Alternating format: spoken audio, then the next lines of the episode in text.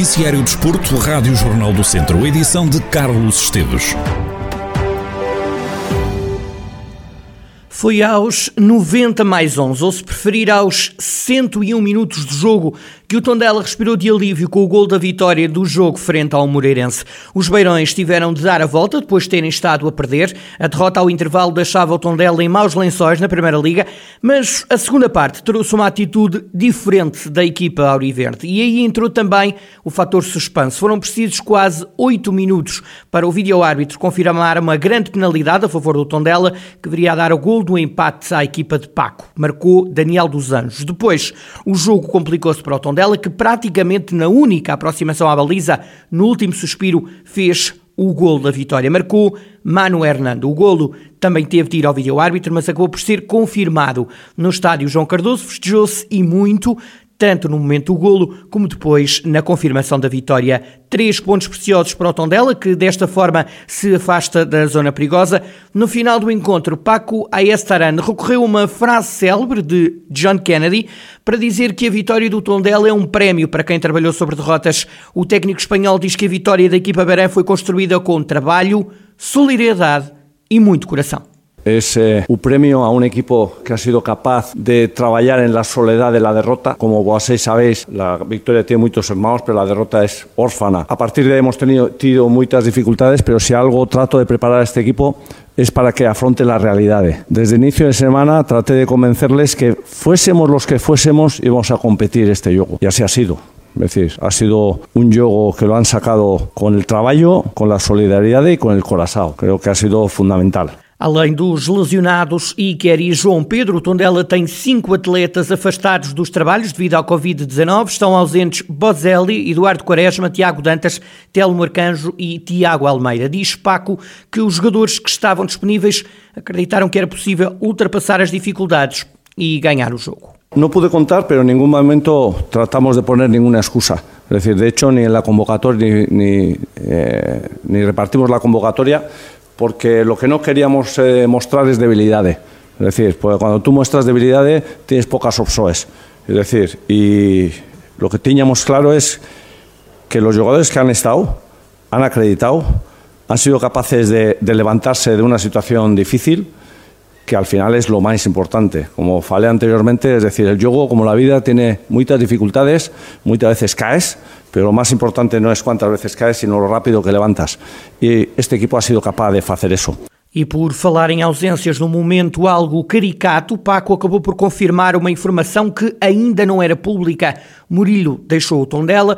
O técnico espanhol diz que o atleta que agora deixa o plantel Auriverde foi fundamental até esta fase da época. O Murillo já foi embora ontem, eh, ha salido, no sé si ya es público o no, no, bueno, pues eh, no es público, pero bueno, es claro que, que, ya, lo, ya lo he feito, ya lo he feito. Murillo ha sido vendido y a partir de ahí, pues bueno, ya somos uno menos, pero esperemos que en este mercado pues seamos capaces de reemplazar estos jugadores y en el caso de Murillo, pues como todos sabemos, todas las situaciones de golo que ha tenido Tondela este año, veréis que ha participado prácticamente en el 80% de las situaciones en el último tercio, con lo cual es un jugador, ha sido un jugador muy importante este año. Creo que Murillo estaba probablemente, desde que yo estoy aquí por lo menos, eh, probablemente en el mejor momento de, de la sua carreira, não?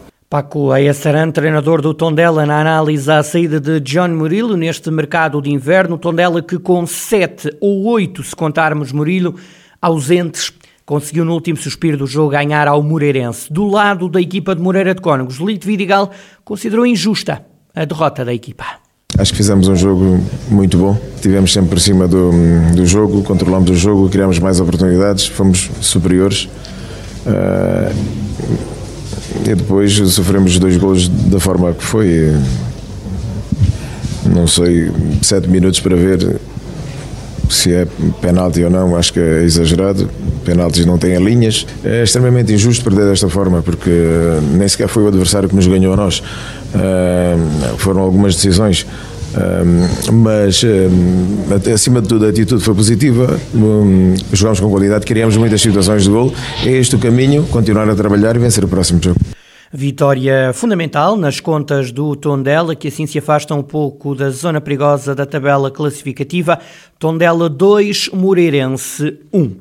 A apresentação oficial ainda não aconteceu, mas Pedro Ribeiro já orientou o primeiro treino à frente do Académico de Viseu. Os academistas estão a braços com um surto de Covid-19 no plantel e o jogo em Penafiel, marcado para o próximo sábado, ainda não é certo que vá realizar-se. A decisão será tomada nos próximos dias. O novo coronavírus já afastou sete atletas do plantel e o elemento do staff também teve um teste positivo. Importa ressalvar que o adiamento ou não do jogo depende do entendimento da Liga de Clubes, que nesta fase está a ponderar se o encontro reúne as condições para acontecer. Entretanto, o Académico anunciou que Pedro Bessa é o novo diretor desportivo do clube.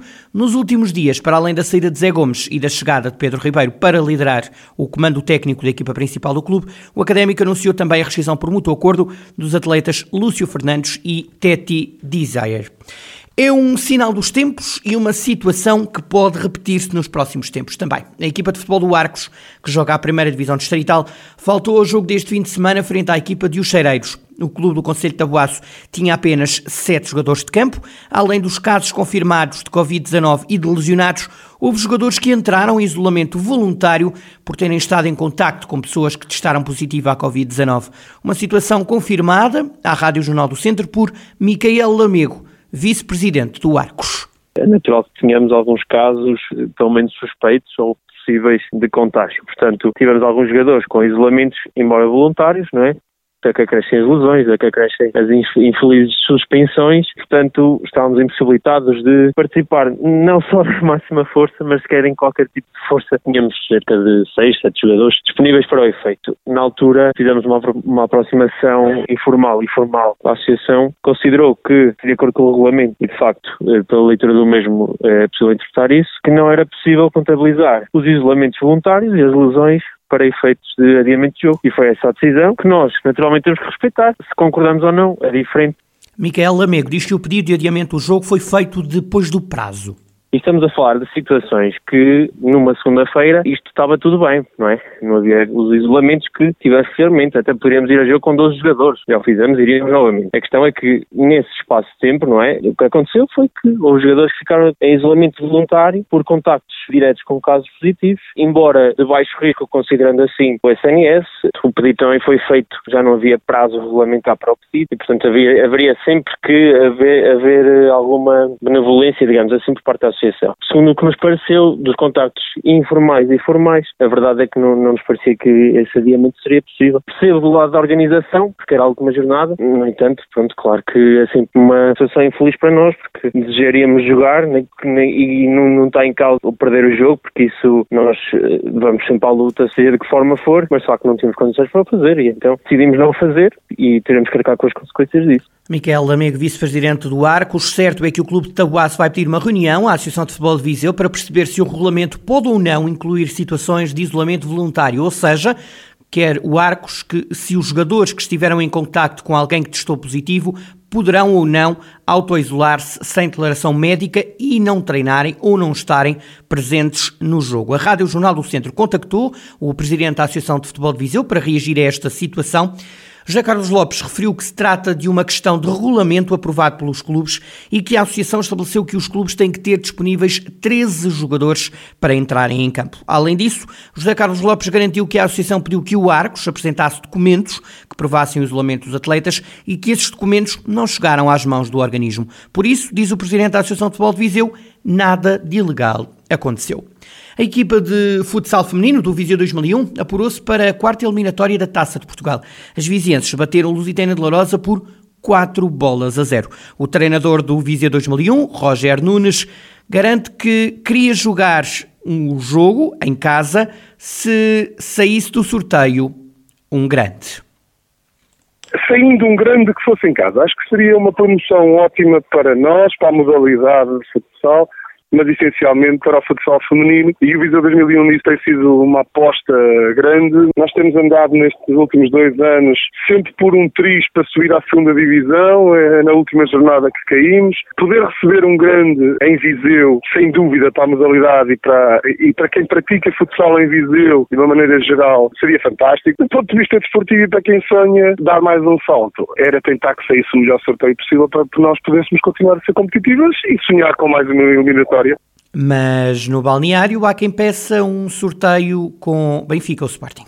Nós vamos eliminatória a eliminatória. Temos dentro de nós um desejo que era precisamente chegar a esta fase, porque a quarta eliminatória já entram as equipas da primeira divisão. Portanto, nós desde o início estabelecemos que este era o objetivo. E agora, claro, internamente isto é a mesma coisa de sempre em qualquer modalidade. Dado que estamos no Distrital, o sonho era poder receber uma equipa grande. Internamente no balneário tem gente a dizer que quer já jogar contra o Benfica ou contra o Sporting. Para mim, enquanto treinador, o mais importante era que o sorteio nos saia da feição e que nos permita, para nós, podermos almejar mais uma eliminatória. Já que chegámos até à quarta, seria fantástico para um clube do nosso distrito fazer algo ainda melhor do que o que aconteceu agora. Nós nunca tinha acontecido termos duas equipas, nós e a Casa Fica de Grimaltágua, na terceira eliminatória, e agora termos uma equipa na quarta eliminatória, que somos nós, poder chegar à quinta seria algo ainda mais extraordinário. Roger Nunes, treinador da equipa de futsal feminino do Viseu 2001, o clube ultrapassou mais uma eliminatória na Taça de Portugal e é agora a única equipa do distrito na prova rainha do futsal português. A Casa do Benfica de Mortágua perdeu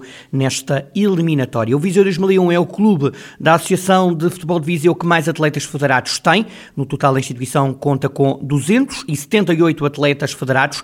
Estes números surgem numa lista divulgada pela Federação Portuguesa de Futebol. O organismo publicou a lista dos 250 clubes que mais atletas inscreveram. Além do Viseu 2001, a Associação de Futebol de Viseu tem ainda nesta lista Académico de Viseu, o Grupo Desportivo de Rezende, o Craques de Lamego, os Represenses e o Oliveira de Frades. A maioria dos federados são homens e jogam futebol. O Benfica é o clube com mais atletas inscritos. O Leixões surge em segundo. O Sporting é o terceiro.